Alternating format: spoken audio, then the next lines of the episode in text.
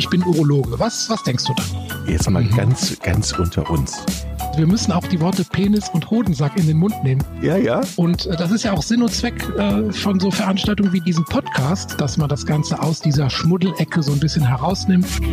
Herzlich willkommen zu einer neuen Folge Pinkelpause ohne mich. Chris ist alleine, beziehungsweise ähm, er war alleine Gast und zwar bei der Julia Anditsch aus Österreich, eine Moderatorin, die hatten wir hier bei uns in der Pinkelpause auch schon mal zu Gast. Sie hat ja unter anderem den Podcast Blase für Fortgeschrittene und hat jetzt tatsächlich auch den ersten Blasenkongress ins Leben gerufen und den auch online, also den ersten Online-Blasenkongress. Darum ging es, darum, darüber hat sich ähm, Julia mit dem Chris in ihrem Podcast Blase für Fortgeschrittene unterhalten und wir durften ihren Podcast bei uns dann ausstrahlen. Viel Spaß! Immunisierung gegen Blasenentzündung, das ist unser heutiges Thema. Ja, es gibt auch eine Impfung gegen Blasenentzündung, beziehungsweise auch zwei Impfstoffe. Und darüber spreche ich heute mit Urologe Dr. Christoph Pies. Ich freue mich, dass du da bist. Hallo. Hallo Julia, grüße dich. Es gibt wirklich zwei Impfstoffe gegen Blasenentzündungen und die schauen wir uns jetzt einmal näher an. Bist du so lieb und beschreibst da mal, welche zwei es hier gibt und äh, wie man die einnimmt und was man zu beachten hat? Ja, also das ähm, Prinzip einer jeden Impfung ist ja, dass man den Körper oder das Immunsystem mit äh, Stoffen konfrontiert. Und das sind in diesem Fall äh, Bestandteile der Bakterienzellwand und die kann man auf zwei verschiedenen Wegen zuführen. Die kann man entweder schlucken, das ist dann eine Schluckimpfung. Die hat in Deutschland den Namen Urovaxom. Und das gibt es auch als Spritze, die in den Muskel gegeben wird, äh, mit dem Namen Strovac. Das Prinzip bei beiden Impfungen ist aber tatsächlich so, dass man diese abgetöteten oder diese Zellwandbestandteile der Bakterien dem Körper anbietet und das Immunsystem dann nach Möglichkeit lernt, sich gegen diese speziellen Bakterien ähm, zu wehren. Wenn man jetzt fragt, warum zwei verschiedene oder was unterscheidet diese beiden Impfstoffe, erstmal ist es, wie gesagt, der, der Einnahmeweg. Die eine ist eine Schluckimpfung und das andere ist eine Spritze. Ähm, unterscheidet sich aber auch in der in den Bakterien, die sozusagen von denen geschützt werden sollen. Und zwar ist es mhm. bei der Schluckimpfung so, dem Urovaxom, dass da 18 verschiedene Stämme von Escherichia coli, also den häufigsten Blasenbakterien, den E. coli-Bakterien drin sind, die 80 Prozent aller Infektionen ausmachen. Mhm. Und ähm, bei der äh, Spritze, bei der Strohback-Impfung sind es insgesamt 109 Stämme. Aber da sind dann auch seltenere ähm, Bakterien wie Klebsiella, Proteus und solche Bakterien mit drin. Ähm, das ist also dann so ein bisschen ähm, spezieller, also nicht so ganz breit aufgestellt. Mhm. Also wir haben die Schluckimpfung, Orovaxom und dann haben wir Strovac, die Impfung mit der Spritze. Ähm, genau. Wann soll ich mich denn impfen lassen? Äh, gibt es hier eine Regel äh, an der Anzahl an Blasenentzündungen, ab wann ich denn hier ähm, mich immunisieren lassen soll? Soll ich es gleich einmal ausprobieren oder sagst du, man soll da für sich den Weg finden und vielleicht einmal zum Urologen gehen und das mit dem besprechen? Naja, also im Prinzip muss man ganz klar sagen, ähm, Definitionsgemäß hat man wiederholte Blasenentzündungen ab drei Infektionen pro Jahr oder zwei pro Halbjahr. Das ist so die mhm. Definition. Mhm. Aber ähm, es ist natürlich immer leicht zu sagen, okay, ich hatte jetzt dieses Jahr drei Infektionen, lasse ich mich einfach impfen, dann ist gut. Ja, das wäre so ein bisschen der, der Kurzschluss, den man da gedanklich haben kann. Man mhm. sollte zuerst, bevor man sich auf die Impfung stürzt, also wenn man diese ähm, Kriterien erfüllt mit drei Infektionen pro Jahr oder zwei pro Halbjahr, was immerhin bis zu fünf Prozent aller Frauen betrifft. Das ist schon eine Wahnsinnszahl, die dahinter mhm. steckt. Dann müsste man zuerst mal die allgemeine Prophylaxe so ein bisschen abklopfen, also dass man ähm, überlegt, was kann ich selber beitragen, damit das nicht dauernd passiert. Also bei der Trinkmenge zum Beispiel, ne, dass man also nicht zu wenig trinkt, aber auch nicht zu viel, um schützende Proteine nicht zu verdünnen dass man bei der Ernährung guckt, was kann man verbessern. Ähm, bekannt sind beispielsweise Fruchtsäfte und probiotische Bakterien, die da helfen, die, die Infektrate zu senken. Viele Frauen haben nach Kälte, nach Nässe, nach Geschlechtsverkehr häufig Blasenentzündung, dass man einfach so ein bisschen sein Verhalten abklopft und guckt, mhm. wann kann, wie kann ich selber dazu beitragen, die Infektionsrate zu senken, ähm, ohne gleich zu denken, ich muss von außen was tun, damit ähm, keine Infekte mehr auftreten. Und mit diesen ähm, Umsetzung dieser Verhaltensmaßnahmen, Hygieneverhalten und so weiter, was ich gerade genannt habe, kann man ein Drittel aller Frauen schon ohne irgendwelche Zusatzmaßnahmen infektfrei bekommen. Also das mhm. ist ähm, tatsächlich schon sehr, sehr, sehr hilfreich. Wenn das dann nicht passiert nach einer gewissen Zeit und man findet keine organische Ursache für eine Blasenentzündung, was bei jungen Frauen relativ selten der Fall ist. Also man macht oft viele Untersuchungen, es kommt da organisch meistens nichts mehr raus. Dann empfehlen wir tatsächlich, diese Impfung durchzuführen. Also jetzt nicht gleich nach der zweiten Infektion die Nerven verlieren und sagen, ich möchte die Impfung haben. Man muss so ein bisschen ähm, ein Gefühl dafür kriegen, was kann man selber besser machen, sich organisch abklären lassen und dann ist die Impfung sicherlich ein gutes Mittel nach so einem Jahr, wenn man so einen Leidensweg durchschritten hat. Genau. Mhm. Und äh, bleiben wir kurz jetzt bei der Urovaxom-Impfung, bei der Schluckimpfung. Was ist denn da jetzt zu beachten bei der Einnahme? Die äh, Impfung läuft so ab, dass man drei Monate lang äh, jeden Tag so eine Kapsel nimmt, wo diese äh, Bakterienbestandteile drin sind. Man soll die äh, morgens nehmen, auf nüchternen Magen, so eine halbe Stunde vor dem Frühstück äh, mit etwas Flüssigkeit. Ähm, und aber wie gesagt, drei Monate durchnehmen. Es ist auch egal, wenn in der Zeit eine Harnwegsinfektion auftritt. man kann das also in der Akutphase auch beginnen. Man kann auch das während eines Harnwegsinfektes äh, weiterführen. Einfach anfangen, drei Monate durchgehend nehmen, mhm. dann pausieren, dann ist die Grundimmunisierung abgeschlossen, dann wartet man drei Monate und wenn man möchte, kann man dann die Auffrischung machen und die geht so, dass man in jedem Monat die ersten zehn Tage wiederum so eine Kapsel nimmt und den Rest des Monats keine nimmt und dann wieder zweiter Monat ebenfalls die ersten zehn Tage und im dritten Monat auch. Dann kommt wieder die dreimonatige Pause. Und das kann man, wenn man möchte, beliebig lang fortführen. Also immer Grundimmunisierung drei Monate, drei Monate Pause und dann von jedem Kalendermonat die ersten zehn Tage eine Kapsel. Mhm. Das ist das Schema bei der Urovaxum-Impfung. Und äh, gibt es da irgendwelche Nebenwirkungen beziehungsweise auch Wechselwirkungen mit anderen Medikamenten, zum Beispiel jetzt mit der Pille? Das ist mir nicht bekannt. Ähm, es ist ja eine Impfung und bei Impfungen können natürlich Nebenwirkungen auftreten, weil man das Immunsystem ja so ein bisschen ankurbelt. Mhm. Also ne, Kopfschmerz, Übelkeit, Durchfall, Verdauungsstörungen sind die häufigsten Nebenwirkungen bei Urovaxom. Mhm. Ähm, allergische Reaktionen und Ausschlag, Juckreiz passiert auch, ist aber eher selten. Ne? Aber man merkt halt schon, dass das Immunsystem reagiert und dass der Körper so ein bisschen beansprucht ist. Das berichten schon, sagen wir mal, bis zu zehn Prozent der äh, Patienten, die das, die das einnehmen. Mhm. Und ähm, ein Ausschlusskriterium zu anderen ähm, Medikamenten gibt es da nicht aber halt ne, das Immunsystem wird so ein bisschen angekurbelt. Mhm, mhm. Dann schauen wir uns jetzt die andere Impfung an, die Strovac-Impfung. Mhm. Ich muss ehrlich sagen, ich habe beide probiert, also Urovaxom mhm. und Strovac und muss auch ehrlich sagen, ich fand die Strovac einfach angenehmer, weil man da einfach zum Arzt geht und bekommt eine Spritze beziehungsweise drei Spritzen und mhm. fertig und muss nicht jeden Tag daran denken, ah, ich muss jetzt diese Kapsel mhm. einnehmen. Äh, wie sieht denn die aus? Also da braucht man wirklich drei Schritte, um dann auch mhm. zu boostern oder wie genau ist das? Genau, also wie du schon sagtest, man braucht drei ähm, Spritzen zur Grundimmunisierung. Die werden in den Muskel gegeben und ähm, mit einem Abstand von ein bis zwei Wochen gegeben. Also Spritze eins, dann ein bis zwei Wochen warten, Spritze zwei, ein bis zwei Wochen warten, Spritze drei. Damit hat man die Grundimmunisierung bei Strovac abgeschlossen und eine äh, mögliche Auffrischung, eine Boosterung, da gibt es einen extra Wirkstoff, der heißt Strovac Booster, wird nach einem Jahr dann empfohlen. Auch hier wieder optional, aber ähm, Grundimmunisierung, drei Impfungen. Mhm. Und ja, wie du schon sagtest, das ist von, von der Gabe her natürlich so ein bisschen einfacher, weil man es nicht, äh, nicht jeden Tag dran denken muss, aber es ist eine Injektion und hier sind tatsächlich die Nebenwirkungen, also die, die äh, Impfreaktion an der Injektionsstelle. Die ist mhm. ein bisschen häufiger. Das haben also schon jede zweite bis dritte Frau zeigt also eine Reaktion an der Injektionsstelle mit Rötung, Schwellung oder so eine leichte, ja, man kennt das ja auch jetzt, impf, geimpft wird ja zurzeit viel, ähm, als dass der Arm ein bisschen weh tut, die sich die Stelle so ein bisschen verhärtet. Ne? Und mhm, ähm, mhm. das, das gibt es schon. Und ähm, wenn man jetzt beide Impfungen vergleicht, du hast ja auch gesagt, es sind verschiedene Bakterienstämme drinnen.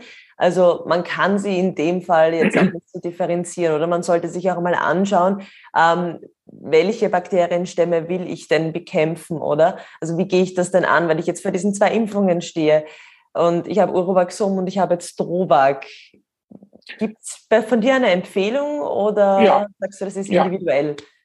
Nee, gibt es. Also tatsächlich, wenn ich ähm, immer wieder bei den Patientinnen E. coli-Keime nachweise, empfehle ich ganz klar Urovaxum, ja, weil das ist einfach der Impfstoff, der diese E. coli-Keime abdeckt und da halt die 18 äh, wichtigsten Stämme beinhaltet. Und das ist eigentlich der Impfstoff, den ich empfehle bei Urovaxum. Wenn immer mal wieder auch ein anderer Keim dazwischen ist. Ja, also die meisten Patientinnen haben ja ehrlicherweise E. coli-Keime ähm, weil das die häufigsten sind und im Genitalbereich halt auch ähm, häufig vorkommen.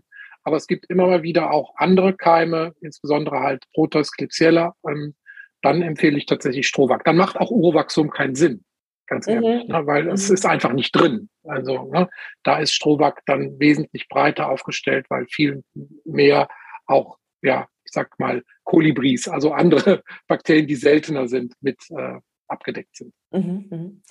Wie sieht denn das aus jetzt mit den Kosten? Übernimmt das die Krankenkasse? Das ist ja, glaube ich, auch zwischen Österreich und Deutschland gibt es da ja auch einen Unterschied, denke ich mal. Ja, ich kann jetzt nicht für Österreich sprechen, weil ich ja. da überhaupt keine Ahnung von habe. In Deutschland übernehmen die Krankenkassen das nicht. Mhm.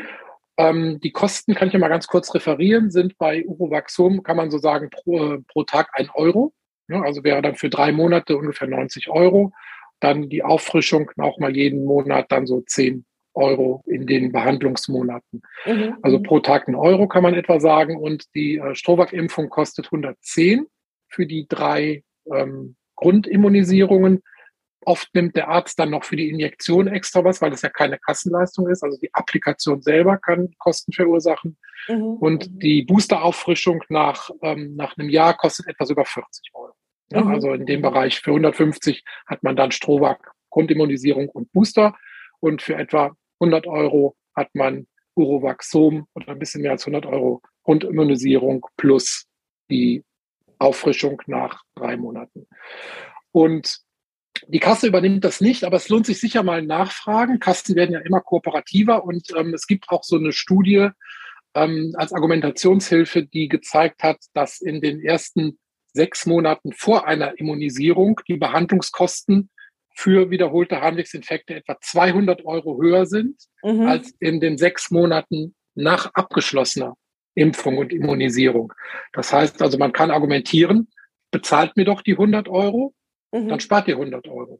Ja? Ah ja also wenn man 200 Euro statistisch spart, kann man mit der Kasse vielleicht so ein bisschen argumentieren. Ähm, ich weiß nicht, ob du hier irgendwo Shownotes verlinken kannst, dann können wir vielleicht diese Studie da hinterlegen, dann können die Leute das als Argumentationshilfe benutzen.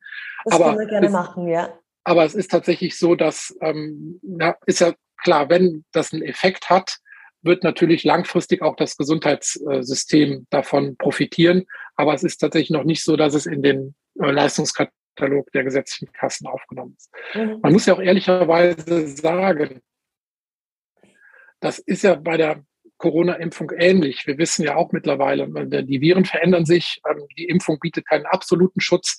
Man kann vor schweren Verläufen ähm, schützen. Und so ähnlich ist das ja bei der, bei dieser Impfung auch. Ne? Man reduziert die Anzahl des Wiederauftretens von Infektionen. Ja? Also man hat ja keinen absoluten Schutz. Das ist kein Ja-Nein, dass man sagt, okay, ich bin geimpft, mir kann nichts mehr passieren, sondern statistisch mhm. wird die Rate an Wiederholungsinfektionen gesenkt. Da mhm. sind die Zahlen so ein bisschen unterschiedlich. Die einen sagen ja 40 Prozent weniger Infekte, andere Studien gehen bis zu 90 Prozent weniger Infektionen. Aber es ist ja kein absolutes äh, Schutzschild, was einen da, was man da mit aufbaut. Ne? Mhm, mhm. Das hat ja auch damit zu tun, die Bakterien ändern sich. Die sind zum Teil auch in jeder Region gibt es andere Häufigkeiten von Bakterien bei Harnwegsinfektionen. Ne? Es gibt regionale Unterschiede. Nicht jede Frau ist gleich, nicht jedes ja. Immunsystem ist gleich. Ähm, und die Impfung wurde ja einmal hergestellt gegen diese, sagen wir mal bei Urovaxum, 18 E. coli-Stämme. Mhm. Natürlich gibt es auch andere Bakterien, die dann da mal Ärger machen können, die ein bisschen anders aussehen. Und nicht jedes Immunsystem baut dann auch diesen absoluten Schutz auf. Also da gibt es sehr starke individuelle Unterschiede. Mhm. Da muss man auch dazu sagen, jetzt zum Beispiel bei der Strovac-Impfung, das kennen auch die wenigsten Urologen bei uns in Österreich. Also wenn mhm. äh, man sich mit dieser Thematik beschäftigen will, dann einfach direkt ansprechen, auch beim Urologen, dass es das gibt.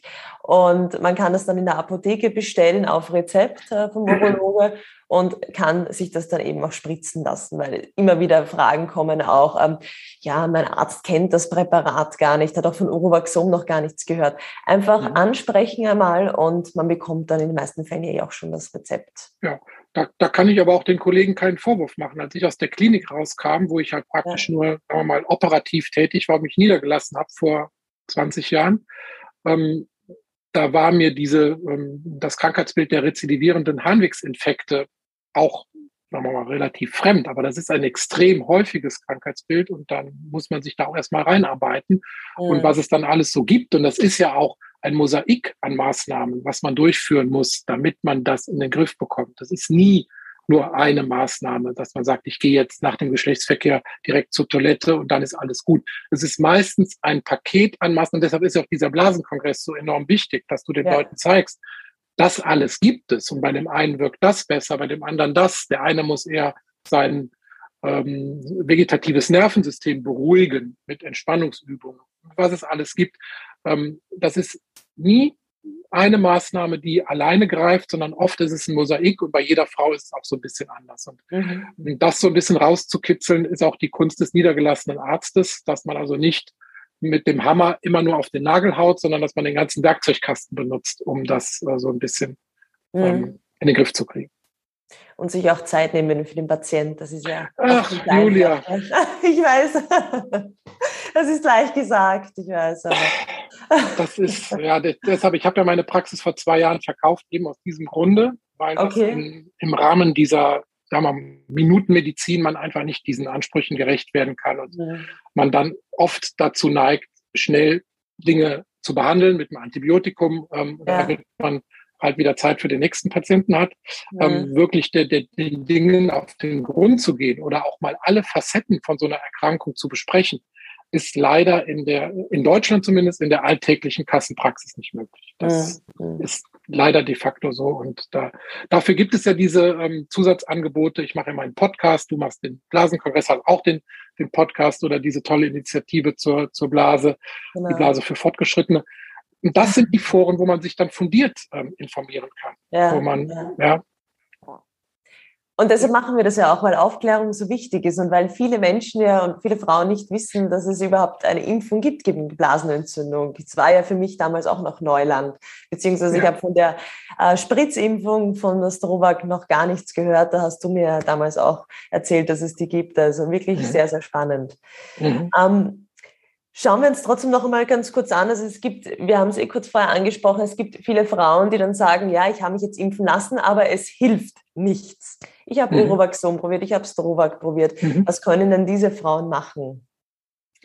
Ja, diese, also wie gesagt, Impfung hilft nicht. Da muss man auch so ein bisschen, das ist ja auch subjektiv. Ne? Also mhm. viele Frauen verlieren dann die Nerven, wenn nach der Impfung nochmal ähm, eine Blasenentzündung auftritt. Was man wirklich sagen kann, ist, die Häufigkeit der Blasenentzündung nimmt ab, manchmal auch die Heftigkeit. Und das kann ich wieder die Parallele ziehen zur Corona-Impfung. Ne? Die schützt halt nicht absolut, aber sie schützt ganz gut vor schweren Verläufen. Mhm. Und äh, so ähnlich muss man das hier auch argumentieren. Man kann das Immunsystem ein bisschen ankurbeln, aber man kann es nicht komplett gegen diese Bakterien sozusagen ab, abriegeln. Und ähm, eigentlich ist es dann wichtig, mit den Patienten nochmal komplett die Ursachen durchzugehen, die möglicherweise existieren können. Und man findet eigentlich immer irgendwas im Verhalten, was man den Leuten empfehlen kann, sei es bei der Verhütungsmethode. Ähm, irgendwas findet man meistens alleine schon eine Gewichtsreduktion. Also Patienten, die etwas Übergewicht haben, wenn die ihr Gewicht ähm, auf einen normalen Body Mass Index oder sagen wir mal nur schon unter 30 bringen, ja, von über 30 auf unter 30, ist die Wahrscheinlichkeit von Harnwegsinfekten um den Faktor 5 reduziert. Also mhm, mhm, ne, man muss einfach möglichst alle Stellschrauben optimal einstellen und dann hat man eine ganz gute Wahrscheinlichkeit, dass man da weniger Infektionen hat. Es gibt ja auch noch die, die ähm, Antibiotikaschutz mit der Langzeitprophylaxe. Ja Das ist eigentlich so, mhm. genau, das ist eigentlich die effektivste Methode, aber natürlich auch wiederum ne, eine dauerhafte Gabe über eine längere Zeit von antibiotischen Mitteln, wenn auch schwach wirksame, also ne keine Hämmer, keine äh, gravierend schweren Antibiotika, aber doch äh, natürlich eine dauerhafte Antibiotikagabe. Mhm. Pflanzliche Mittel, die man empfehlen kann, ähm, Kapuzinerkresse mit Meerrettich ist so ein typisches Präparat oder so ein Kombipräparat aus drei verschiedenen ähm, pflanzlichen Mitteln. Ähm, das sind eigentlich Sachen, die man sehr, sehr gut empfehlen kann und die dann in der Kombination eine, eine gute Linderung bringen. Keinen absoluten Schutz halt. Mhm. Und das ist, glaube ich, auch ganz wichtig zu vermitteln. Also wir haben dann oft Patientinnen, die dann in der Praxis sitzen und sagen, ich habe alles probiert, jetzt habe ich ja. wieder eine Entzündung. Ja. Und dann ist die Verzweiflung sehr, sehr groß. Und diese Verzweiflung muss man eigentlich so ein bisschen ähm, versuchen, oder da muss man Empathie zeigen an der Stelle, weil das ist keine Katastrophe, wenn es dann doch nochmal passiert. Wenn man, mhm. nicht alles über Bord werfen und sagen, ich mache jetzt gar nichts mehr, ähm, es hilft sowieso alles nichts und ähm, ja, trotzdem weiter an die Regeln halten, dann ähm, hat man einen ganz, ganz guten Schutz. Wie weit ist denn überhaupt schon die Forschung in Sachen Blasenentzündung? Du bist ja der Experte schlechthin in dem Bereich. Naja, also das stimmt schon mal nicht, dass der Experte schlechthin auch nur ein, ein, ganz normaler Wald- und Wiesenurologe, der auch Bücher schreibt, aber mehr, mehr auch nicht. Aber damit aber, auch Experte ist. ja, also ich, genau. Ähm, Forschung zum Thema Blasenentzündung ist natürlich auch, da es ja, wie ich schon sagte, einen, ähm, viele Gründe hat, also nicht monokausal ist, äh, setzt die Forschung natürlich auch an vielen Punkten an. Ne? Man sucht das ideale Antibiotikum, man sucht das ideale Mittel, was die Schleimhaut abdichtet und schützt. Ne? Und die Forschung ist auf vielen Ebenen aktiv. Es wird nicht so wie bei einer Generkrankung, wo man dann hofft, mit der Genschere sozusagen das defekte Gen rauszuschneiden und das damit heilen zu können. Das wird es bei der Blasenentzündung nicht geben. Insofern ist die Forschung da sicherlich auf vielen Gebieten aktiv und das ist sicherlich so ein Prozess, der über die Jahre sich entwickeln wird und man wird nicht irgendwann einen Nobelpreis verleihen. Durchbruch bei Blasenentzündung erreicht. Ähm, Nobelpreis geht an Julia Anditsch. Das wird nicht, ähm, wird leider nicht der Fall sein. Das werden ja. immer kleine Schritte vorwärts sein. Die Antibiotika werden besser, die Blasenschutzmittel werden besser. Vielleicht werden die Impfungen auch angepasst und besser. Und mhm. so wird sich das entwickeln, denke ich. Verstehe. Ja, dann machen wir noch so einen Abschlusstipp. Also jetzt auch äh, bei dir, wenn jemand zu dir in die Praxis kommt und eben schon alles probiert hat und total überfordert schon ist, äh, wie beruhigst du die Person oder wie kann man sich selbst denn beruhigen oder wieder aufbauen? Das ist tatsächlich schwierig. Ne? Man muss halt erstmal den, die akute Infektion behandeln. Dann kommt immer das äh, Argumentieren, muss man jetzt Antibiotika geben, ja oder nein? Und da bin ich auch zurückhaltender geworden. Früher war der Reflex immer sofort da, ein Antibiotikum mhm. ähm, zu, zu geben. Ähm, Ibuprofen hilft in der Anfangsphase auch immer oder oft sehr, sehr gut ne? Mhm. und hat diese genannten Maßnahmen. Und dann kann man ruhig mal zwei, drei Tage auch nochmal pokern, abwarten. Ähm, ganz viele Infekte gehen innerhalb der ersten Woche äh, spontan weg, wenn man diese Geduld hat und die Erfahrung auch damit umzugehen. Ähm, also es ist so ein bisschen auch Erfahrung auf beiden Seiten, Patient und Arzt, die sich dann aber auch treffen muss. Ne? Denn mhm. der Arzt ist oft ungeduldig, sagt, ich gebe Ihnen Antibiotikum, gehen Sie nach Hause und Patientin möchte natürlich informiert werden und möchte auch Alternativmaßnahmen haben, aber auch eine schnelle Linderung.